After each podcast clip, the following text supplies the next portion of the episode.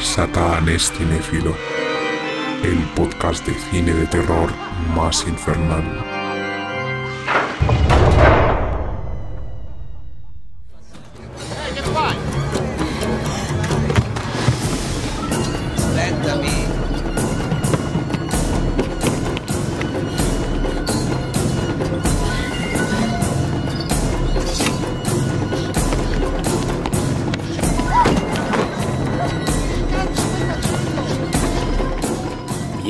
Bienvenidos, bienvenidas a Satán es Cinéfilo, el podcast de cine de terror más infernal. Yo soy Alberto Saurio, el súbdito favorito de Satán, y en este nuevo episodio os traigo la nueva película de Alex de la Iglesia, Venecia Frenia, estrenada este 2022. Antes de comenzar el episodio, recuerdo la estructura del mismo. Comenzaremos con una presentación de la película muy breve, comentando el equipo técnico y sobre qué trata Venecia Frenia. Después una zona sin spoiler para todos aquellos que quieran verla. Finalmente una zona con spoiler destacando mis escenas favoritas y un análisis más en profundidad destacando los pros y los contras, pero en este episodio voy a estrenar una nueva sección llamada El confesionario satánico, donde Satanás estará dispuesto a escuchar todas vuestras opiniones sobre las películas que yo esté tratando en ese mismo episodio. Incluiré audio opiniones de los oyentes sobre la película y las comentaré. Si quieres participar debes estar atento a mis redes sociales ya que cuando vea esa determinada película, normalmente lo haré con estrenos. Cuando vea esa película y esté preparando el episodio, yo anunciaré en las redes eh, la disponibilidad de hasta cuándo tenéis para enviarme vuestras opiniones y yo estaré encantado de poneros en el episodio y comentar con vosotros un poco la película, que aunque no sea de forma directa, al menos podéis eh, los oyentes escuchar otras voces que no sea la mía. Dicho esto, comenzamos a hablar de esta gran película porque adelanto ya que me ha parecido muy buena. Are the real plague of this century. You and your kind bring death to our city. So we've decided to generate fear. Real fear.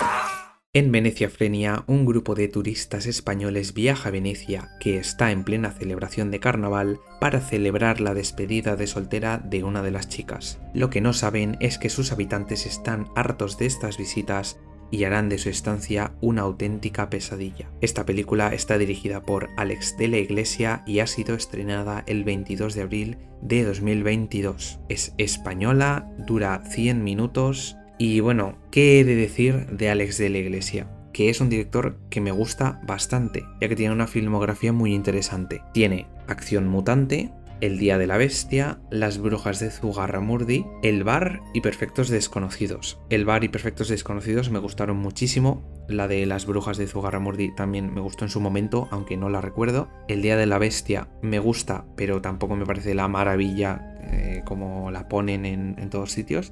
Y Acción Mutante mm, me gustó, pero me decepcionó un poco porque esperaba más, ya que era muy rollo serie B y tal. Pero bueno, en el guion tenemos a Jorge Guerrica Echevarría, un apellido muy largo, la verdad, que también escribió Acción Mutante, El Día de la Bestia, El Bar, Perfectos Desconocidos, y en el guion también tenemos al propio Alex de la Iglesia. En el reparto protagonista tenemos a Ingrid García Johnson, que hace de Isa y ha participado en películas como Sweet Home, un slasher español que está muy bien. Después tenemos a Silvia Alonso, que hace de Susana y ha aparecido en Musarañas, a Alberto Bang, que hace de José, a Gois Blanco, espero que se pronuncie así, que hace de Arancha. Eh, después tenemos a Nicolás Illoro, que hace de Javi. Estos cinco son el grupo protagonista, el grupo que vivirá esta pesadilla de Venecia Frenia. En el reparto italiano, en la parte italiana del reparto, tenemos a Enrico Loverso, que hace de un aquataxi, aquataxista, eh, bueno, el taxista de- del agua, básicamente, que va por Venecia en barco, en bote. Y a Cosimo Fusco y Armando de Racha, que no voy a decir de qué hacen exactamente, pero tienen un papel también muy importante.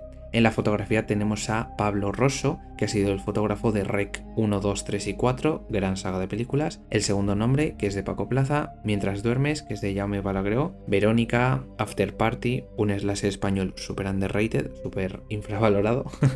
Después tenemos a Musa y Anomalous, que son pues otras películas de terror que algunos lo conoceréis, otros no, y si no las conocíais, pues ya podéis apuntar, ya podéis apuntarlas y seguro que descubrís nuevas pelis guays. En la música, esto es un punto a destacar de esta película. Tenemos a Roque Baños, espero que se pronuncie así, se llama Roque Baños, que ha hecho la música de No Respires 1 y 2, de Evil Dead, de Frágiles, de La Caja Kovac y El Maquinista. En cuanto a la productora, tenemos a Sony Pictures International Productions, Amazon Studios y Apocalypse Films, que es la productora de Alex de la Iglesia y de Carolina Bain.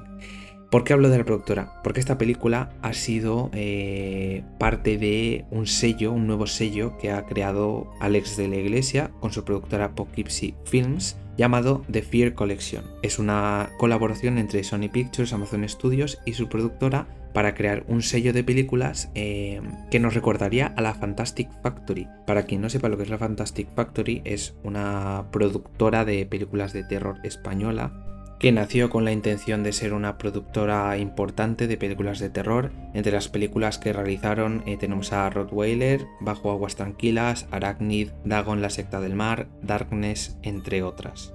El plan del sello de The Fear Collection es que se producirán dos películas al año con la participación de directores y guionistas amantes del género y españoles. Y también la intención es que se estrene primero en cine y luego en plataformas, asumo que en, en Amazon Prime y bueno, esta Venecia Freni es la primera película de este sello. La próxima película estará dirigida por Jaume Balagueró, se llamará Venus y será de terror cósmico. Y se supone que es una adaptación de Los sueños en la casa de la bruja, que es un relato de Lovecraft. Y también tendrá a Esther Espósito como protagonista, que es una actriz eh, muy conocida en España. Venecia Frenia ha estado rodada en Madrid y en Venecia. Y bueno, gracias a una entrevista que pude ver, eh, una entrevista que le hizo Hobby Consolas, eh, Alex de la Iglesia comenta que tuvieron muchos problemas para rodarla, porque claro, estaban en Venecia y todo el transporte del material es muy complicado. En tierra tú tienes camiones, pero en Venecia, que es todo agua, tenían que transportarlo con, con botes y demás. Y claro, el bote, de, el bote de maquillaje, el bote de producción, el bote de focos, el bote, etcétera.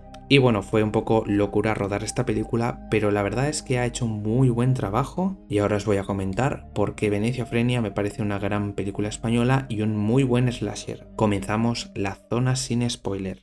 Ustedes son los culpables. Bien, eh, comienzo esta zona sin spoiler comentando que mi expectativa previa antes de ver Venecia Frenia era malísima y no por ser cine español, que todo el mundo o mucha gente eh, siempre tiene ese prejuicio del cine español y demás. Yo no lo tengo, la verdad es que yo disfruto mucho de conocer nuevas propuestas españolas. Hay muchas películas que me gustan, por ejemplo, eh, Secuestrados, Los Cronocrímenes, bueno, la verdad es que ahora mismo no se me ocurren tantas pero de verdad que tengo muchas españolas que me gustan y no entiendo ese prejuicio. Es algo común en todo el universo. Todo el mundo piensa que el cine español es cutre o malo, no sé. Pero yo siempre disfruto de las películas españolas y este es uno de los casos. Sí que es verdad que tenemos casos como por ejemplo la horrible película de La abuela, que es una película que ya sabéis, todos los que me escuchéis, que es algo que odié a muerte en su momento, y le dediqué un bonito episodio de 30 minutos mm, destrozándola por completo pero bueno, luego tenemos casos como este, como Venecia Frenia, películas más superficiales, un buen slasher, que, que si bien es superficial, cumple con lo que promete. La película nos deleita, deleita la vista con unos créditos, unos títulos, eh, una animación maravillosa, muy bien hecha, muy bien conseguida. Eh, la verdad es que mm, por lo que he comentado con, conocidos y también con la entrevista de Hobby Consolas, eh, comentan que se esforzaron mucho en realizar unos bonitos títulos de crédito y efectivamente te quedas anonadado con el arte, con las imágenes que aparecen, nada más, bueno, en la presentación de los actores y demás, y también los pósters oficiales eh, son maravillosos. Eso de primeras. En la película tenemos al grupo de protagonistas, a Isa, a Susana, a José, a Arancha y a Javi. Isa está prometida, eh, va a realizar una despedida de soltera en Venecia. Después tenemos a Susana y a José, que son novios, y a Arancha y a Javi, que también son novios. Y bueno, también obviamente sabemos que Isa tiene un novio prometido, que es Alfonso, solo que, pues solo que no está en Venecia con ellos. Al principio es verdad que la primera escena me chirrió un poco ya que llegan a Venecia y la conversación que se produce entre ellos me pareció súper poco natural y patética en el sentido de que es la típica conversación que no te enteras de nada y no pasa nada porque no te has perdido nada, que hablan de gilipolleces, pues básicamente es eso, como típico grupo de jóvenes estúpidos. Básicamente esa es la primera escena cuando llegan a Venecia. Me parece que está un poco mal hecha o mal actuada porque es como que directamente, como que hablan y directamente contestan sin dejar ni un segundo de respiración. Como, hola, hola, adiós, adiós. No dejaban ni, ni respirar, entonces se nota que no hay mucha naturalidad en esa conversación. Entonces yo dije, uy, aquí ya me está chirriando ya la primera conversación entre los protagonistas. Pero bueno, eh, lo que tiene de bueno esta película es que aunque de primeras te caigan mal los protagonistas y digas, estos son los típicos gilipollas, a medida que avanza la película, empatizas con ellos. Llegan a Venecia, y son repelentes, estúpidos, todo lo que tú quieras, pasan el día y a medida que, bueno, que van llegando a Venecia y tal, también vemos que hay, como hay una especie de bufón que está asesinando a gente random, pero no sabemos muy bien por qué. Y también vemos cómo se lleva los cadáveres a una especie de puerta, bueno, los mete en un sitio random, donde hay una puerta ahí en la pared y es bastante misterioso porque decimos, joder, ¿qué está pasando? Ahí está el asesino, pero no sabemos por qué mata a esta gente. Sí que es verdad que vemos que cuando están, eh, bueno, llegando a Venecia, hay un grupo de manifestantes que se están quejando de, la llegada de visitantes, de turistas, eh, por el turismo masivo y claro, pues los, eh, los, protagonistas se quedan un poco chafados. Entonces claro, ya ya vamos un poco hilando hilos y entendemos que los protagonistas no son bienvenidos en ese sitio. También comentar que esos asesinatos random que realiza el bufón misterioso, quiere decir que estos vamos, son los 10 primeros minutos de la película, no estoy contando nada importante como tal. Eh, esos asesinatos que realiza los hace en la calle y cuando la gente se da cuenta se piensan que es todo parte de una performance, por eso no pasa nada. No pasa nada en cuanto a que lo haga en la calle, porque la gente se piensa que es mentira y no pasa nada. Entonces los turistas gilipollas eh, salen ahí con el teléfono móvil grabando la performance, que en realidad no es una performance, es un asesinato real, pero claro, la gente se piensa que es todo mentira, es todo ficción. Bueno, el caso es que nuestro grupo de protagonistas en determinado momento conocen a un señor vestido del doctor de la peste que les invita a una fiesta privada. Es en ese momento cuando comienza su verdadera pesadilla y dejo de contar porque sería comenzar en spoiler. Obviamente todos vais a pensar que a partir de ahí pues ya comienzan a apilarse los cadáveres y efectivamente ahí comienza el descenso a los infiernos de nuestros protagonistas, donde comienza verdaderamente su arrepentimiento por haber ido a Venecia. Estamos ante un slasher convencional, pero tremendamente entretenido, ya que te mantiene pegado a la pantalla sin dejarte respirar en ningún momento, por lo que el ritmo es perfecto, el misterio está totalmente conseguido, todo el rato eh, estás pensando, uy, ¿qué está pasando? Eh, ¿Qué va a pasar ahora? Yo creo que en ningún momento Mm, nada es previsible. La verdad es que el argumento, a pesar de que es simple, todo lo que tú quieras, ¿vale? será todo lo simple que tú quieras, será muy bien, pero es entretenido y mantiene pegado al espectador, y creo que eso es lo más importante, no aburrir entretener en todo momento. Y es que aparte de entretener no es lo único que hace, no es una peli mm, que técnicamente esté mal, no, no, es que además técnicamente está súper bien. La música es orgásmica, así de claro, es maravillosa, la banda sonora me parece que, han hecho un trabajo espectacular. Eh, yo todo el rato, cada vez que sonaba la banda sonora en determinadas situaciones la estaba disfrutando más y más y más. Y también la dirección de arte me parece excelente, con los eh, trajes de carnaval de toda la gente, sobre todo de este asesino bufón, eh, del doctor de la peste, y de todas las personas que vemos disfrazadas, todas estas personas misteriosas que rodean a nuestros protagonistas, que se relacionan con ellos. La verdad es que los outfits, los, la vestimenta es maravillosa, es súper bonita, es preciosa y estéticamente eh, me ha gustado muchísimo. Además tiene unas buenas muertes, aunque considero que debería haber tenido más y más gore también. Que son muertes que están guays, pero quizá podían haber sido más creativas y quizá podía haber más cantidad de muertes,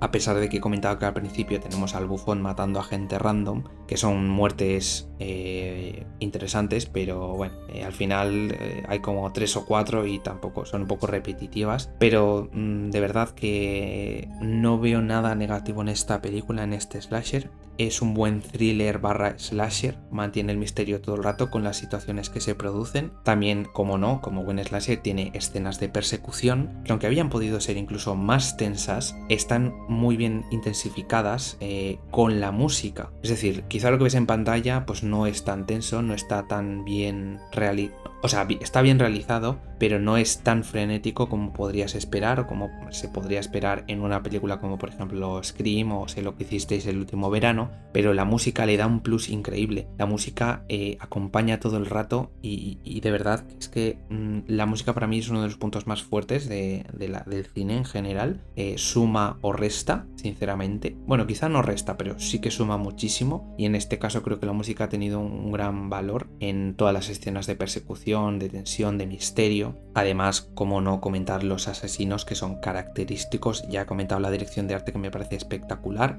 y el diseño de los asesinos es muy guay. Alex de la Iglesia, en esa entrevista que he comentado de Hobby Consolas, comentó que el diseñador es un chico, un artista que conocía de Twitter, que le gustaba mucho, cómo realizaba modelados 3D y demás, y le contactó para diseñar eh, esas máscaras, esos trajes, y al final pues eh, el técnico de efectos especiales prácticos eh, lo moldeó y, y las máscaras se ve que llegaron justo el día del rodaje, o sea, llegaron in extremis, y bueno, pudieron utilizarlas, y vaya que si las utilizaron porque quedan, quedan maravillosas en pantalla, son muy tétricas, dan mucho mal rollo y no voy a desvelar mucho del origen de los asesinos, de quiénes son estos asesinos y cuáles son sus verdaderas motivaciones, ya que estamos en la zona sin spoiler, eso lo comentaré en la zona con spoiler, pero son bastante característicos y me han gustado mucho. Las actuaciones eh, creo que las he mencionado antes, pero si no las he mencionado creo que cumplen, aunque como he dicho la escena inicial te chirría un poco porque la conversación no es nada natural, pero a medida que va avanzando, las actuaciones cumplen y empatizas con los personajes que están interpretando. Por tanto, creo que hacen un buen trabajo de actuación. He de decir que aunque, que aunque técnicamente sea muy buena, esté muy bien realizada, la fotografía me parece, bueno, que podía estar mejor. Es decir, eh, cuando hablo de fotografía que pueden ser fondos de pantalla, creo que me podéis entender.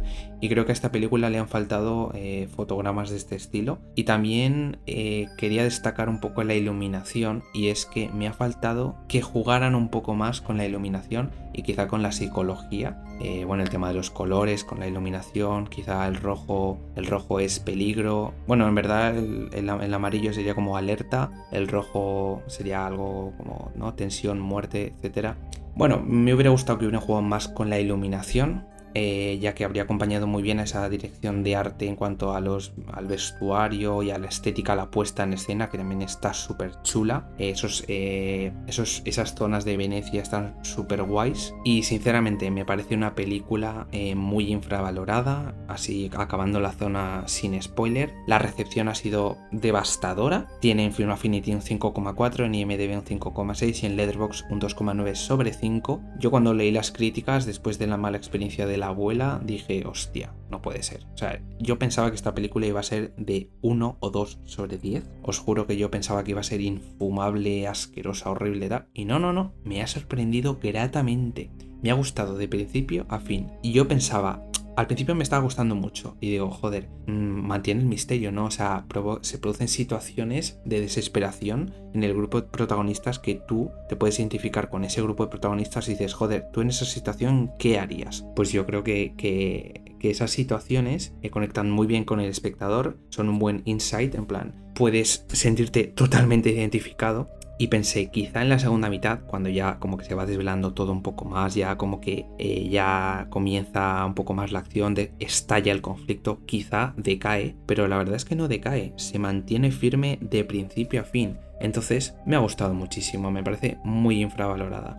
Así como detalles finales de esta zona sin spoiler, que me enrollo mucho, me ha faltado más cantidad de muertes y mayor creatividad en, ellas. Y como he dicho, las escenas de persecución son buenas, pero en ningún momento me he puesto la mano en el pecho ni he tenido ninguna no he tenido una tensión brutal, simplemente las he disfrutado gracias al acompañamiento de la excelente banda sonora. Y aunque conectes con los personajes y te caigan bien, tampoco es que te fascinen o sean memorables.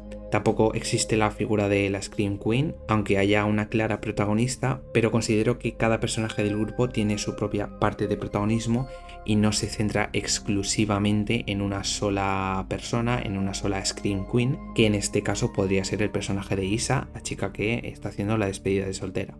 En definitiva, creo que Venecia Frenia es una muestra de que el cine de terror español puede ofrecernos buenas películas, y será superficial, no incitará a que el espectador realice un esfuerzo intelectual, pero yo creo que tampoco todo tiene que ser tan profundo y nos ofrece 80 minutos de pura tensión y diversión. Mi nota final de esta película sería un 8 sobre 10, una gran película, no es excelente, no es orgásmica, no es maravillosa, pero sí es muy buena. Y dicho esto, pasamos a la zona con spoiler.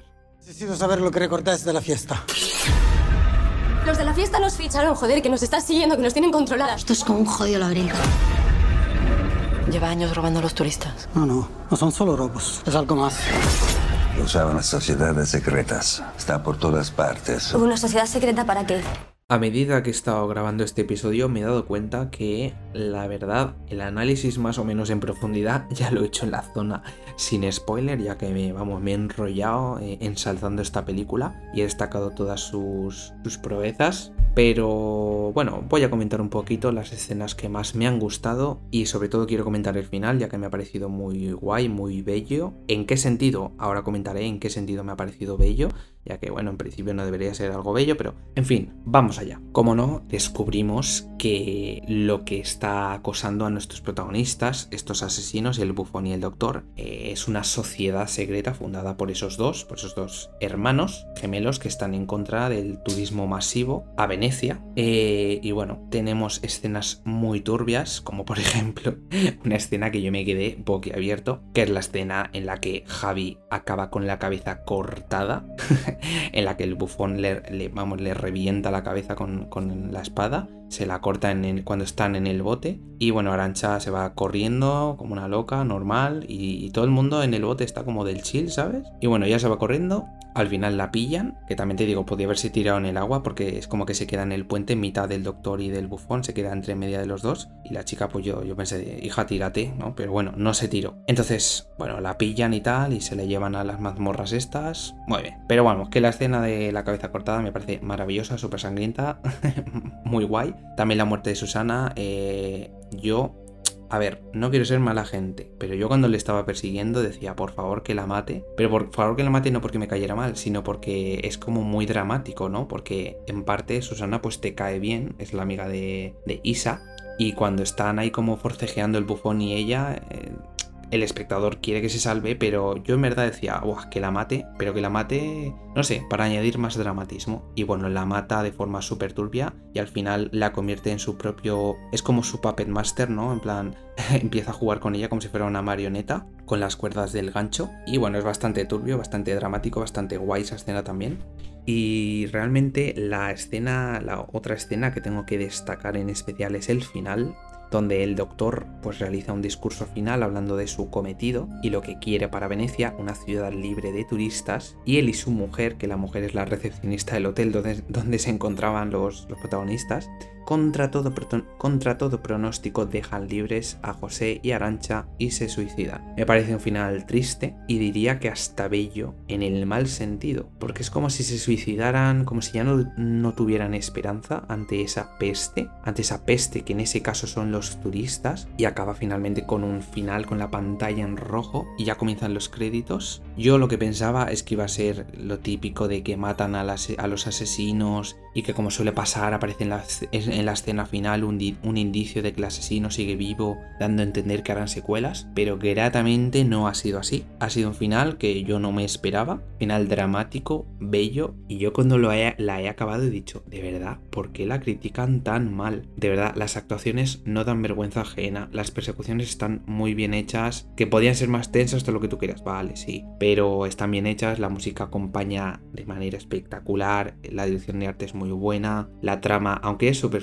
está bien llevada, llevada, el ritmo se mantiene todo el rato y no aburre en ningún momento y causa, te causa misterio, constantemente quieres saber qué está pasando, sientes la, la desesperación de estos protagonistas y de verdad que como contras hay conveniencias como en la escena de la contraseña, cuando está el grupito eh, buscando al doctor, persiguiendo al doctor porque lo ven en la calle y se dirigen a la fiesta privada y cuando les abren la puerta les piden, la, les piden la contraseña y Alberto Bank, que realiza el personaje de José, dice el nombre de la obra del bufón, eh, ya que es el nombre que les dijo el bufón cuando estaban en la barca con el, con el taxista, con el taxista, ya que bueno, como recordamos al principio, el, grupo protagonista llega a, Venecia en un aquataxi eh, y está el taxista y también está el bufón y el bufón pues eh, les comenta que tiene una obra de teatro y demás y ese nombre es el que dicen luego eh, la contraseña que dicen luego para entrar a la fiesta privada. Hombre, es un poco conveniente que justamente esa fuera la contraseña, pero bueno, después otra vez recalcar el tema de la iluminación y la estética que me ha encantado a nivel de vestuario y a puesta de escena, pero me ha faltado jugar más con la luz. Tampoco sabría decir cómo lo habría hecho yo. Eh, si lo han hecho así es porque el director de fotos sabrá lo que ha hecho, así que tampoco me voy a quejar demasiado, pero sería un mini punto a destacar como contra. Pero más allá de eso, me ha parecido una gran película, una gran sorpresa, y os juro que yo pensaba que iba a ser una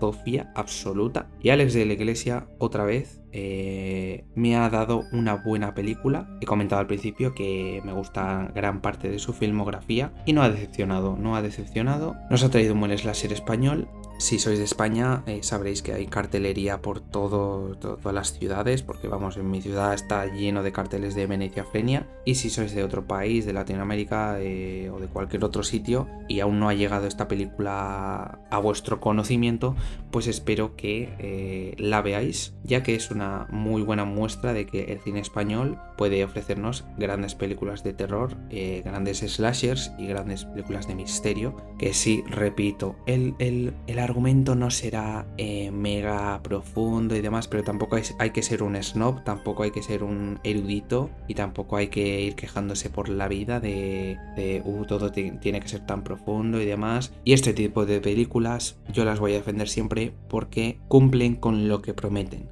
Si tú prometes algo, lo tienes que cumplir. Y si no lo cumples, pues es una puta mierda. Entonces hay películas que prometen y son. y, no cumplen una. no cumplen nada y esta promete y cumple. Así que con eso me quedo. Aquí acaba mi zona con spoiler de Venecia Frenia. Espero que hayáis disfrutado esta película tanto como yo. Si no es así, destrozádmela en comentarios o decidme lo que os dé la gana, pero yo voy a seguir defendiéndola y la voy a defender eh, toda mi vida.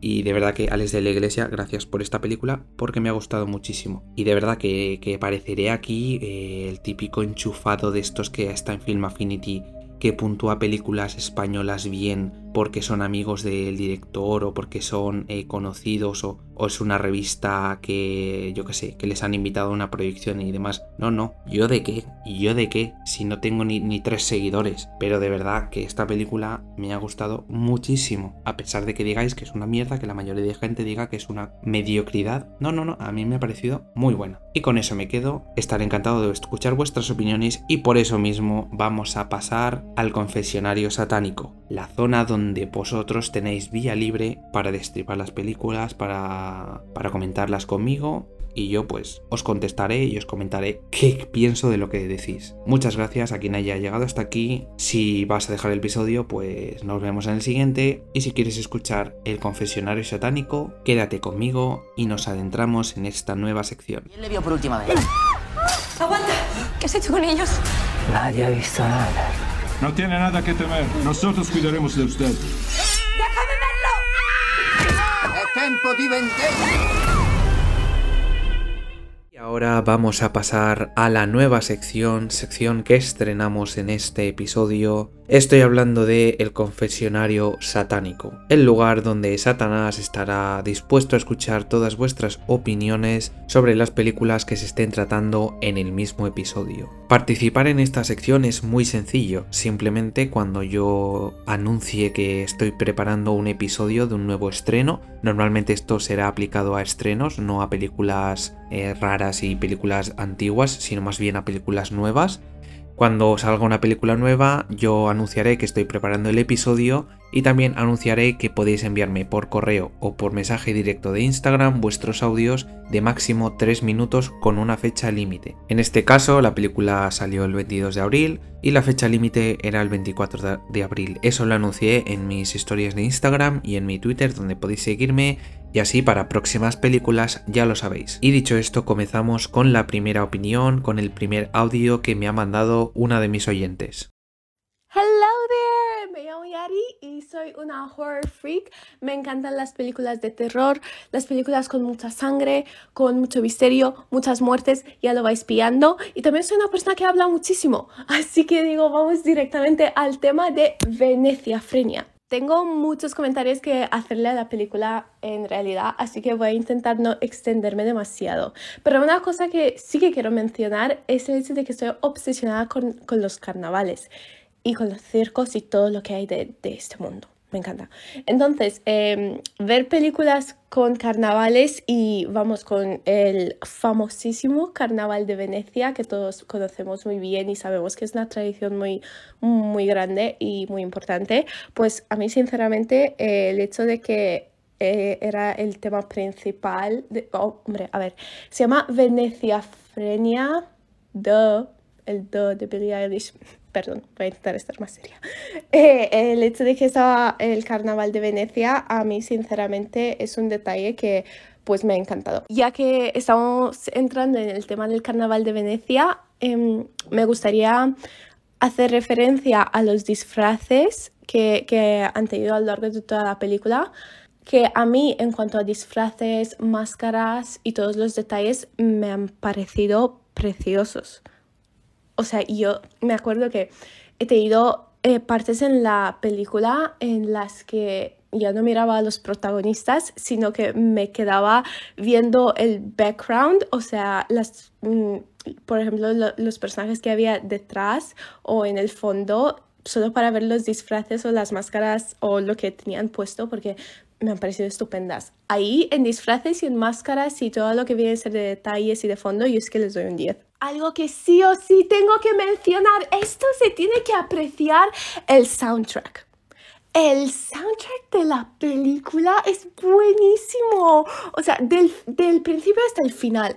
Mm, me ha gustado absolutamente todo el soundtrack que han tenido, pero todo. Y me parece no solo el hecho de que las canciones en sí eh, y el ritmo era bueno, sino que también lo han hecho de manera perfecta para que la música cuadrara con absolutamente todas las partes y en cualquier segundo y en cualquier momento. Es ahí de verdad les doy un, un os adoro, os adoro por parte de Yari por el soundtrack. Mi parte favorita ha sido, había una parte que encajaba muy bien con el soundtrack y es cuando bueno, pero mejor no lo digo. A ver, no es un spoiler, pero no, no voy a arruinar este momento precioso para los que no han visto todavía la película. Entonces, eh, no, no lo voy a decir. Ja.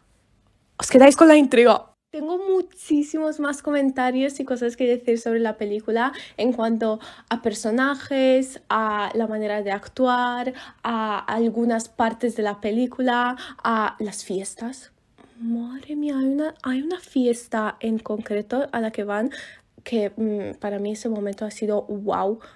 O sea, pero en plan que ya, ya lo vais captando, que tengo muchas cosas que comentar, pero que no me quiero quedar aquí hablando una eternidad. Una última cosa que voy a decir es la nota. Yo personalmente le doy un 850 le he restado un punto porque no ha tenido mucha, mucha sangre como a mí me gustan. A mí me gustan las películas que tienen muchísima sangre y mucha agresividad, muchas muertes, sin censura. Hostel. no, pero lo, lo, vais entendiendo. Y luego también le he quedado medio punto porque no ha tenido sustos que han impactado. Quiero decir, eh, también es verdad que llevo mmm, igual desde los siete años viendo películas de terror o algo así. Entonces, eh, pero es normal como a todos los amantes de terror. Mmm, creo que las cosas normales mmm, no nos asustan y, y, de hecho es muy difícil que nos asustemos cuando vemos una peli de terror. Pero de vez en cuando sí que me gusta ver una peli que tiene algún susto por ahí que digo, ¡buah! esto sí que ha sido más terrorífico de lo normal o eso, o eso me ha impactado mucho. Qué susto tan impactante que hasta Satanás y a sus demonios les hacen esconderse debajo de la cama o del inframundo. O, mm, bueno, eso no sé de dónde me ha salido. Muchas gracias por escuchar las opiniones locas de una horror freak. He sido Yari y aparte de recomendaros la película Venecia Frenia, me gustaría también recomendaros el podcast Satanes Cinéfilo, porque es un podcast que, que os va a volver loquísimos a todos los amantes del terror, igual a los que no amáis el terror, quién sabe, empezar a escucharlo que igual acabáis enamorándoos del terror. Nunca se sabe. Probar cosas nuevas y probar Satanes Cinéfilo, porque no sabéis lo que estáis perdiendo. He sido Yari. Saludos demoníacos. Bueno, primero de todo, comentar esos comentarios finales que has dicho del podcast. Muchas gracias por recomendar mi podcast. Y vamos a ir punto por punto con lo que has comentado. Has hablado del tema del carnaval de Venecia que te gusta mucho. A mí también me parece un lugar original para realizar un slasher. Y la verdad es que la puesta en escena, la ciudad era muy bonita y disfrutas viendo ese, bueno, esas calles, esas, eh, esa estética y está muy chulo todo. Después la dirección de arte, los disfraces y demás eh, ya lo he comentado, mi crítica con spoiler y sin spoiler, en las dos partes, es maravillosa, te quedas embobado con, con los disfraces y estoy totalmente de acuerdo contigo. La banda sonora, lo mismo, maravillosa, brutal, acompaña muy bien a las situaciones, como bien has dicho, y como bien has dicho también, falta un poco más de sangre, eh, falta un poquito más de gore y, y bueno, ya has mencionado Hostel y esto es algo que se me ha olvidado comentar, y es que la trama está un poco, no copiada, pero sí que está inspirada en Hostel, es muy similar, lo típico de turistas van a sitio desconocido del extranjero y pues acaban pues acaban en la mierda, ¿sabes? Pues básicamente es la misma trama, obviamente distinta, pero está bastante inspirada en Hostel y se asemeja bastante. Obviamente Hostel es mucho más sangrienta, mucho más todo, pero esta, bueno, es como una versión light de Hostel. El tema de los sustos también, eh, sí que es verdad que le ha faltado un poco más de sustos, de, de sobresaltos y eso habría aumentado un poco más la tensión, porque a ver, yo soy fiel defensor de los jumpscares bien hechos y dosificados, porque una película de terror, entre comillas, basada en sustos, o sea, no sabéis el típico comentario de, ay, es que a mí no me gustan las pelis de terror porque no me gustan los sustos. Es que, persona X, tú no has visto una película de terror, porque una película de terror no es sustos. Entonces, eh, no tienes ni puñetera idea si hablas de sustos en cuanto a película de terror me refiero, ¿sabes? Pero una peli de terror con buenos sustos y dosificados, eso está guay. Entonces, eh, lo que tú has dicho, Yari, eh, es verdad, le faltaban sustos porque no tiene ninguno prácticamente, pero si hubieran añadido unos buenos sustos, habría ganado también bastantes puntos. Y bueno, siempre, siempre, ¿no? A mí al menos me dan siempre risa los sustos. Y cuando están bien hechos, son guays. Ahora ya, no abusemos de los sustos, porque esas pelis rollo Annabelle, Expediente Warren y demás, eso es puta mierda está basada en sustos y, no sé en qué más. Solo está basado en eso. Y esas las, las típicas películas comerciales de, uh, qué susto, no sé qué. No, por favor, no. Y nada, lo dicho, gracias por la recomendación y muchas gracias a ti por haber participado en esta sección. Tu audio ha durado unos 5 minutos. Normalmente yo la duración la pongo en 3 minutos, pero bueno, como eres la primera persona que ha querido participar y no hay muchos más audios por poner, digamos, te, dejo, te he dejado eh, explayarte completamente y agradezco muchísimo tu participación. Recordad que en mis redes sociales anunciaré en cada nuevo estreno que vaya a analizar en este podcast las bases para participar en esta sección, que es muy simple. Quien quiera puede enviar un, audio por Instagram, por los MDs de Instagram, o por correo en formato MP3 y con límite 3 minutos aproximadamente. Con una fecha límite porque tengo que editar el episodio y pues no, no pueden ser tantos días.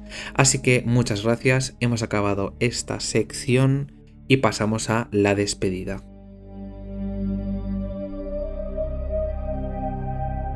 Bueno, ya está aquí este episodio, espero que os haya gustado, espero que os guste la nueva sección del confesionario satánico. Si no os gusta esta nueva sección, pues os jodéis porque la voy a hacer cada vez que haya un estreno nuevo. En las películas más underground y más, digamos, eh, las películas que me gusta rescatar y descubriros y que conozcáis estas películas tan raras que me encanta traer, las películas underground, porque en este podcast ya sabéis que hay dos tipos de películas, las underground y los estrenos. Así podéis escuchar tanto mis opiniones de los estrenos y, además descubrir nuevas películas que solo suelo ver yo o muy poca gente y yo me encargo de traeroslas, descubriroslas, que es mi intención, dar voz y visibilidad a estas películas tan raras como por ejemplo uno de los últimos episodios, el de Colobos, una gran película que si no habéis escuchado podéis ir a escucharlo y a descubrir ese gran slasher. En fin, dicho esto, me despido, me callo ya un mes, espero que no porque hago un episodio cada mes, es lo que tiene la vida de universitario. Lo siento mucho, con el tiempo habrá más episodios en menos tiempo, pero la universidad me ocupa mucho tiempo, pero Satanes Cinéfilo siempre seguirá vivo, así que nos vemos en el siguiente episodio. Muchas gracias, no olvidéis seguirme en arroba en todas las redes sociales, podéis escucharme en Spotify, iVoox, YouTube,